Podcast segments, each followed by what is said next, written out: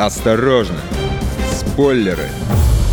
Ну что же, последний месяц весны. Хочется верить, что в мае, наконец, жизнь станет повеселее. Многие проблемы уйдут, а все мы выйдем на улицы, когда снимут режим самоизоляции. Но пока лучше оставаться дома, и чтобы как-то скрасить это заточение, давайте я вас порадую новой порцией сериальных новинок, которые выходят в ближайшее время. Напоминаю, вы слушаете радио «Комсомольская правда», для вас вещает Егор Зайцев.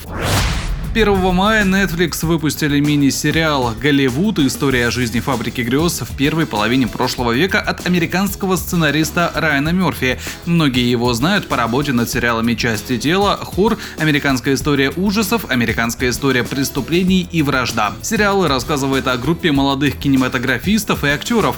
Только-только закончилась Вторая мировая война, и они пытаются пробиться к вершине Голливуда. Для этого начинают работать над лентой, которая, по их мнению, изменит индустрию. Но в команде далеко не все так гладко и порой случаются разногласия. Главная роль в Голливуде досталась Даррену Крису, он сыграл маньяка Эндрю Кеннона в сериале «Американская история преступлений». К слову, в 2018 за эту роль он получил премию Эмми.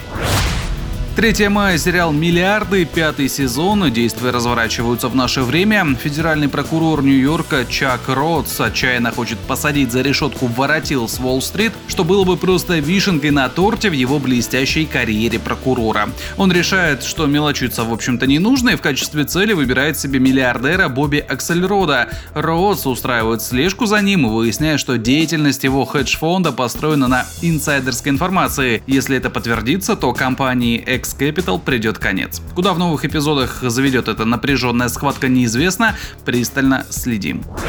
4 мая возвращение комедийного проекта Рина 911 с 2003 по 2009 год сериал выходил на канале Comedy Central и за это время обзавелся немалым количеством поклонников. В центре сюжета неловкая местами откровенно глуповатая команда полицейских из американского городка Рино.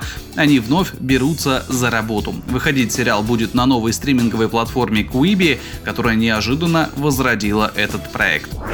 8 мая сериал «Водоворот», первый сезон, это драма от Netflix. Главный герой – искусный джазовый пианист из Нью-Йорка по имени Эллиот, который переехал в Париж и там купил часть клуба «Водоворот». Дела идут так себе, клуб абсолютно убыточный, у Эллиота завязываются сложные отношения с певицей Майей, которая выступает на сцене «Водоворота». Дополнительно пианист не хочет, чтобы кто-то знал о его прошлом, но жизнь меняется, когда главному герою приезжает его 15-летняя дочь. Режиссирует сериал Демьен Шазе Эл, снявший «Ла Ла Ленд».